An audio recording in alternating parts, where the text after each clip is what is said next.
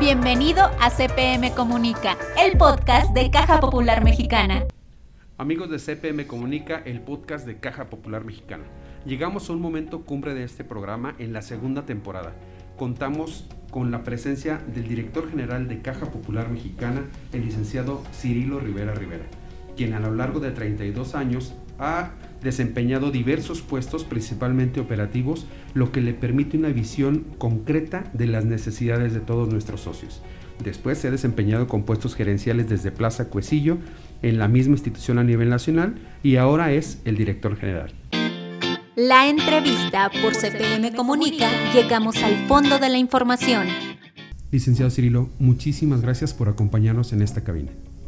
Muchas gracias, Manuel.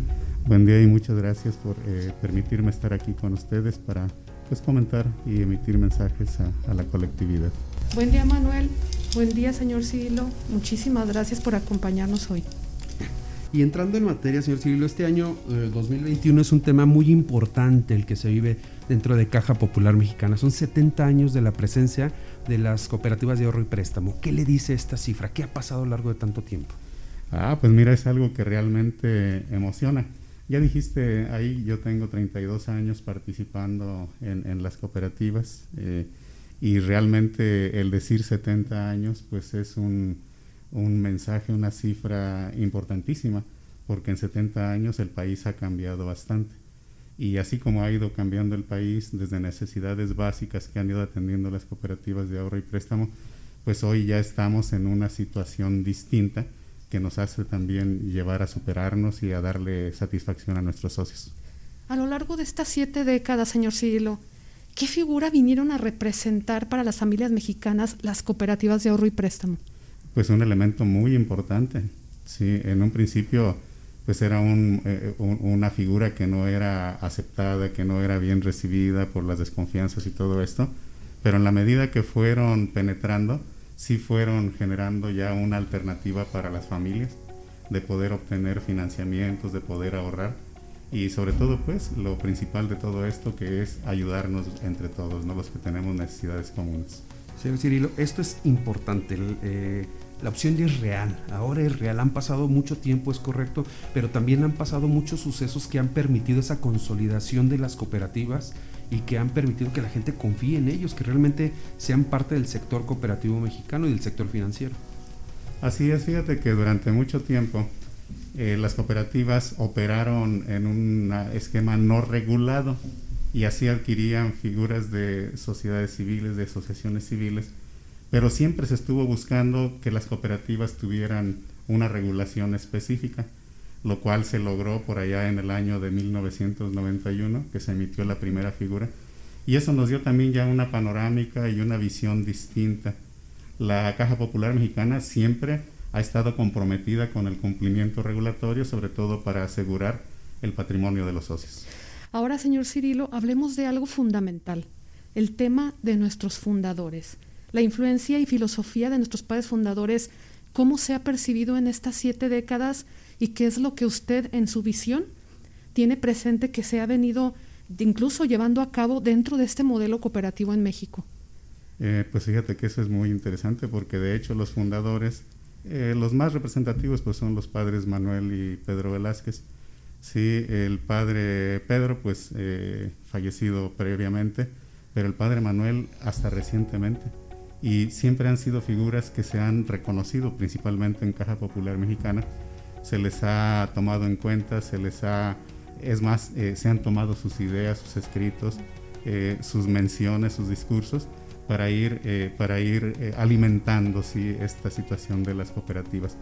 Entonces, pues realmente es un, un legado bastante importante para las cooperativas y que hoy se convierte pues ya en una situación más actualizada, pero imagínense, imagínense todo el trabajo que ellos tuvieron que realizar al inicio ellos le decían que era evangelizar, sí, era ir a, las comunidades, ir a convencer, claro. sí, y a promover el, modelo. Y no, pues realmente ahí está la base. Sí, está la base y, es lo que hoy, hoy somos. Licenciado Cirilo, y, como nos dice, recordando toda esta situación, quiero pensar en la idea que ellos plantearon hace 70 años. Si ahorita con tanta evolución, con tanta tecnología, con tantos avances tan continuos, es difícil a veces adaptarse.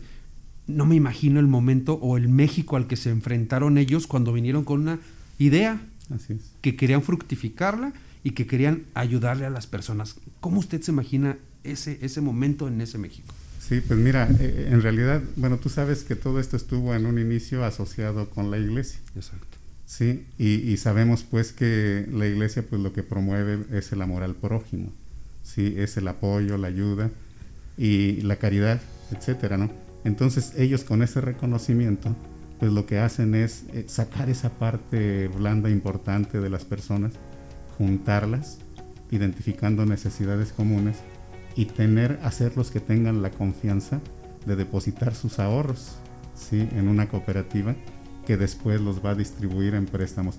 Imagínate eso hace 50, 70 años. Claro. Sí, eh, en, nuestras comunidades cómo estaban, pero cómo sí fueron fructificando, ¿no? Y sí fue, perdón, y sí fue importante que fueran sacerdotes, porque justamente eran las personas que dirigían en aquellos tiempos las sociedades.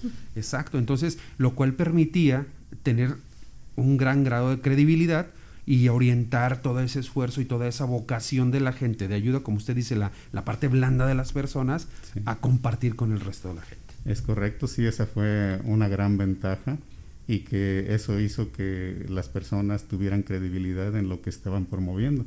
¿sí? Ya después se fue ampliando y bueno, en la medida que ha ido, eh, ha ido evolucionando, pues se va en ese momento también a lo mejor separando un poco de lo que es la, la iglesia, pero ya las cooperativas pues ya tienen eh, una fortaleza que, ya van distribuyendo a partir de entonces. Exacto. Señor Cirilo, y de la mano de la caridad, del amor, de lo que ya nos ha comentado, fíjese qué importancia de sembrar esa semilla para impulsar, pero sobre todo para generar ese interés en otros, en otras personas que también se consideran que fueron esos impulsores del cooperativismo en México.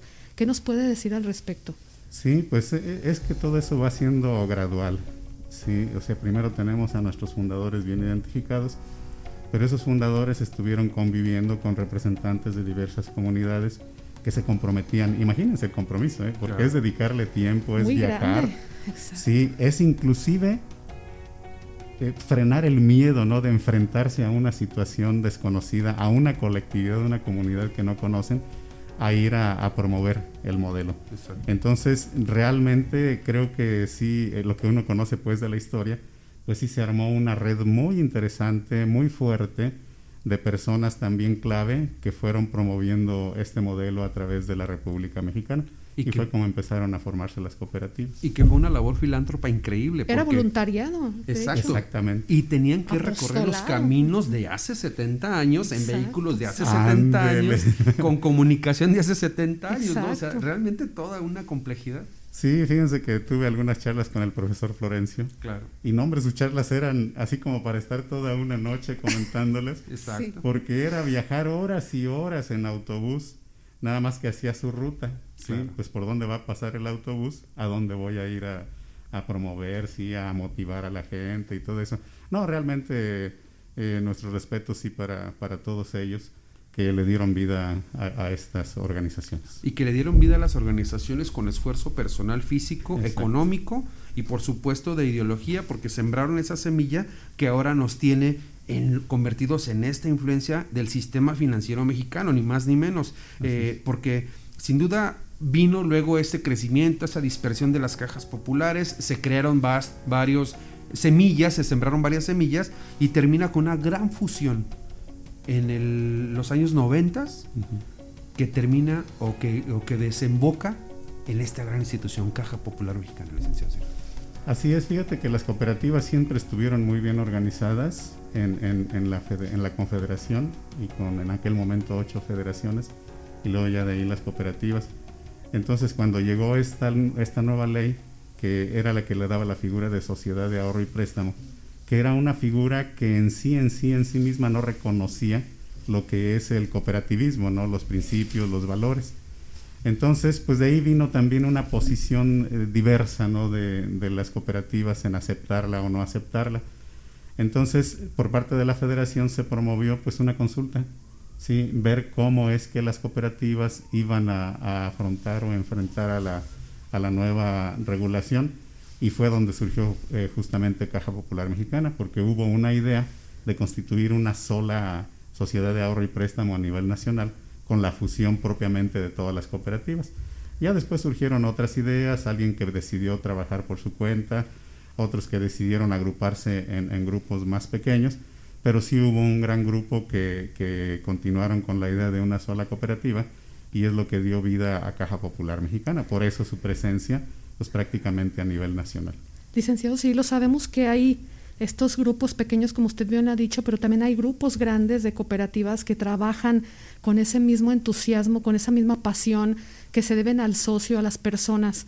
¿Qué se ganó Caja Popular Mexicana? ¿Qué se ha ganado con esta fusión? E incluso no solamente de nuestra institución, sino de otros, estos otros grupos más pequeños. ¿Y hacia dónde usted cree que, que tengamos que seguir caminando? Sí, fíjate que la, fusión sí cumplió de alguna manera los objetivos previstos y el objetivo era robustecer, fortalecer eh, la figura cooperativa de manera que se pudieran asumir las obligaciones regulatorias sin que sea la cooperativa perjudicada, porque si está regulado es diferente a, a trabajar sin ella, no implica algunas obligaciones, algunos requisitos que hay que cumplir.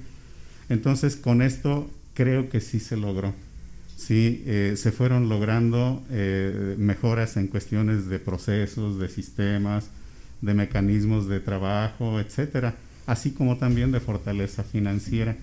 Entonces, desde mi punto de vista, eso es lo que Caja Popular Mexicana aporta al sector. Sí, genera una, una figura, sí, que en un momento determinado es representativa, es, es fuerte, es reconocida por las autoridades y la caja siempre ha, optado por participar en los, en los organismos gremiales.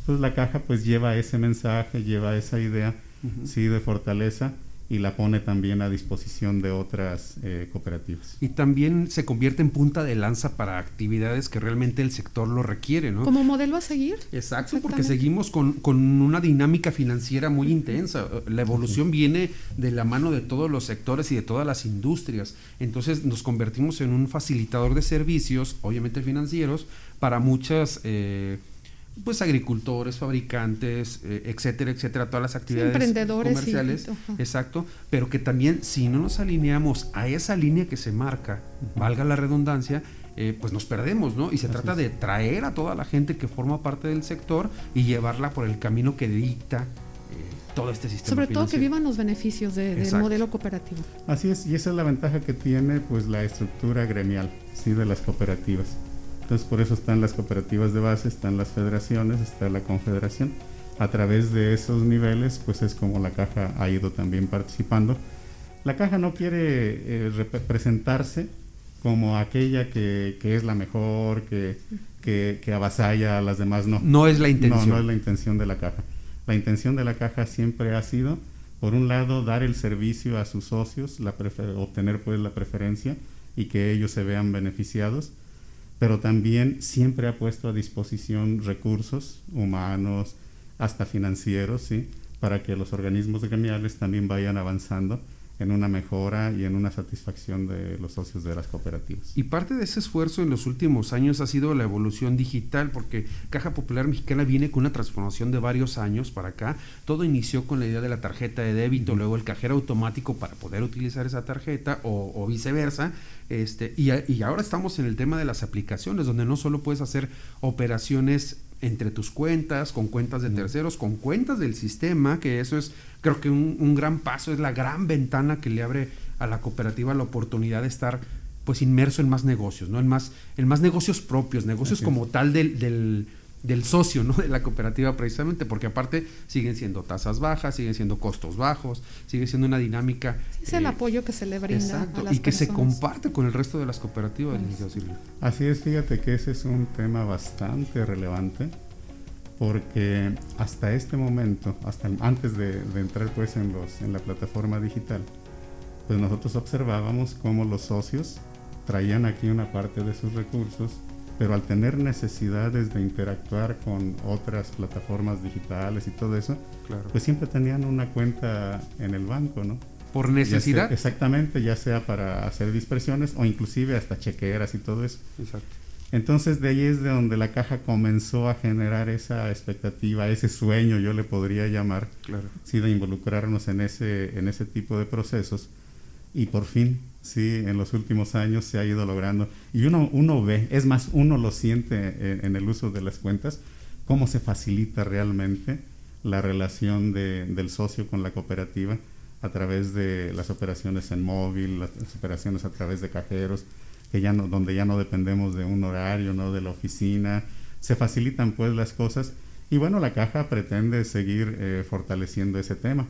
Sí, hoy tenemos ya en breve también la, la emisión de tarjetas de crédito, sí, que es otro tema por el que un socio muchas veces está en un, en un banco, ¿no? Claro. Sí.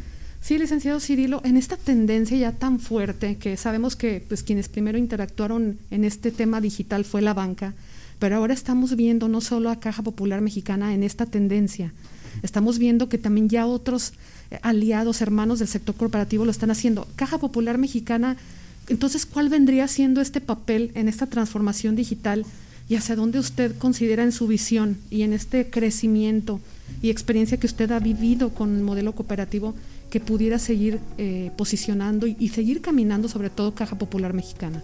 Ok, mira, la, cuestión digital no es sencilla. ¿sí? Requiere autorizaciones especiales y también requiere inversiones importantes para las plataformas. La caja en las adquisiciones que ha hecho, ¿sí? las formalizaciones de convenios, contratos, autorizaciones, siempre ha estado pensando en cómo eh, generar camino para otras cooperativas o inclusive que la plataforma que la, la caja adquiere pudiera servir para otros que no tienen la, capacidad financiera de poder hacer inversiones muy fuertes. Es muy costoso. Entonces, esa ha sido la idea de la caja, es lo que la caja ha puesto en, el, sector.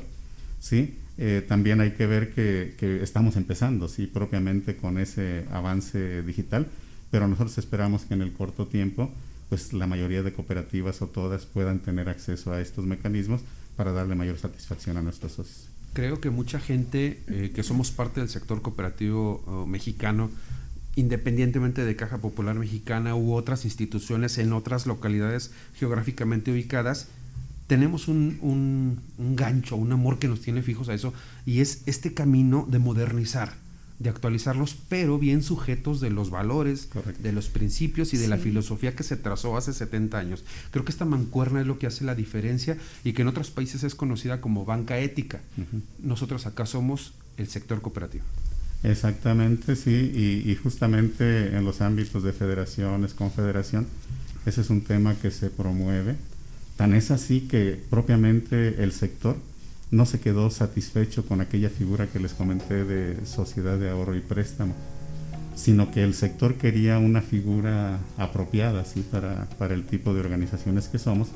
Y es como se fue modificando esa regulación ¿sí? hasta, hasta la actual, ¿sí? donde la figura pues es de una sociedad cooperativa de ahorro y préstamo. Ahora sí, hasta con el nombre ¿sí? de cooperativa y que permite justamente eh, poner en sus procesos, en su, en su vida, pues los principios y valores también del cooperativismo. Y el tema de la legislación y de la regulación nunca se ha dejado de lado. Es algo que también camina paralelo ah, al desarrollo de las cooperativas. ¿no? Como, como usted bien lo dice, hay que cumplir ciertos requerimientos para la digitalización, pero sin dejar de lado los de la regulación de las cooperativas, pero sin dejar de lado. Entonces es un cúmulo de responsabilidades que afortunadamente hasta el momento van todas parejitas, ninguna se queda atrás. Eh, ahora sí que eh, se ha logrado paralelizar todo este proceso de crecimiento y que está en buen camino hasta y este porque conserva sus orígenes, ¿no? Sin fines de lucro, persigue, sigue persiguiendo esta filosofía y ese es el balance del que habla Manuel Entiendo. Así es, sí, ahí está nuestra oportunidad, sí, de continuar con, con esa, con la vivencia, ¿no? De los principios y valores, pero también con un cumplimiento regulatorio que lo que hace es darle certeza y seguridad a los socios en la conservación de su patrimonio. Y que seguirá evolucionando, ¿no, licenciado Cirilo? Seguirá evolucionando hablando del tema legal. A donde nos marque la autoridad tenemos que estar, pero sin perder de vista este balance que, que bien comentan ustedes dos. Ahora, esto es en el tema filosófico, nuestros valores y orígenes. Definitivamente usted, ¿cuál cree o cuáles cree que sean los proyectos que pudieran marcar a la Caja Popular Mexicana y, que tiene que permanecer con ellos en temas digitales. en cuestión de transformación? Eh, mira, la caja está, está destinando esfuerzos importantes a robustecer la plataforma digital, porque lo que hace es facilitar la relación del socio con sus cuentas, con la cooperativa. aparte, pues están surgiendo en el mercado competidores, sí, eh, muy importantes, muy relevantes, que están eh, con unos mecanismos pues bastante flexibles, ¿no? Entonces la cooperativa también tiene que entrar en eso porque finalmente lo que pretendemos es dar satisfacción a nuestros socios, que, en la caja encuentre todo lo que necesita para su desarrollo financiero. Ese es un tema muy importante porque hablábamos de que hace 70 años estaban las reglas del juego de una forma y han venido evolucionando década con década a últimas fechas con menos eh, tiempo para la transformación, pero entra una figura de las fintech, donde la gente a través de una aplicación móvil, desde su teléfono celular, pide un préstamo y en 10 minutos le dicen si sí o si no. Desafortunadamente la educación financiera es un proceso muy complejo en nuestro país que por aceptar ese crédito inmediato dejan de lado el monto que al final vas a pagar. el tema de los bitcoins. Exacto. Y nosotros seguimos libre eh, eh, por la, pues por el camino legal, digamos, ¿no? Por el camino tradicional, pero siempre buscando ese beneficio de, hacerle entender al socio que son las mejores condiciones con su, donde los comprometemos menos a ellos y a su economía, porque al final esto pega en el bolsillo e incluso a veces en el plato de comida que está en la mesa. Es correcto, sí, pues la caja siempre a través de estos 70 años ha tenido que irse adaptando a circunstancias diferentes de la sociedad, de la regulación y todo esto, y hoy debe de seguir. Sí, eh, como comentaba, vienen nuevos competidores más flexibles, más accesibles, más eh, con menor tiempo necesario. Más agresivos. Operaciones más agresivos. Pero la caja tiene que ir viendo, evaluando esto y cómo podemos también incursionar en ese tipo de mecanismos. Y retomando el tema de la fiesta del 2021, licenciado Siglo, porque tenemos miles o cientos de motivos para celebrar. 3 millones de socios. Qué barbaridad. Es prácticamente la población de una metrópoli en nuestro país. ¿Cómo se pues, percibe esto? La ciudad dice, de León. Se dice muy fácil la cifra, pero la verdad el administrar todo eso pues eh, requiere pues una infraestructura bastante robusta. A nosotros pues nos da mucho gusto contar con la preferencia de ese número de personas sí que se han convertido en socios Ahora pues el compromiso es justamente devolverles eh, eh, esa confianza a través de mecanismos, plataformas que faciliten también su operación. Y con este tema de la pandemia, han surgido herramientas porque evidentemente esto vino a sacudir a la sociedad mexicana en todos los sentidos y pues Caja Popular Mexicana no se mantuvo ajeno. Eh, hubo programas, hubo ofrecimientos, hubo detalles, pero también hubo sorpresas de parte de los socios para la cooperativa, ¿verdad, licenciado? Así es, fíjate que, bueno, las autoridades flexibilizaron la regulación y permitieron pues eh, hacer algunas flexibilizaciones ahí de plazos y todo esto porque pues es evidente que la pandemia tiene un efecto en el bolsillo de los socios, pero yo lo que quiero resaltar aquí es el gran compromiso de los socios. La cooperativa sí tuvo un efecto, pues eh, cualquier empresa en esto, sí, pero un efecto hasta cierto punto razonable. Y todo ello por el compromiso que han tenido los socios de, ir cumpliendo sus compromisos, sí, y de que la cooperativa no tenga que incurrir, incurrir ahí en costos o efectos financieros que le compliquen su operación. Licenciado Cirilo, 70 años nuevamente, al igual que 3 millones de socios se dicen fácil, ya lo comentaba Manuel.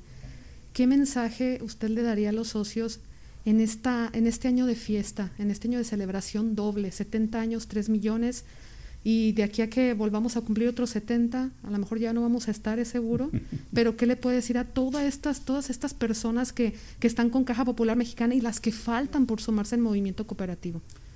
Sí, fíjate que yo les diría a los socios que pues el tiempo es un elemento que, que mide pues eh, el paso de los días eh, y no se detiene.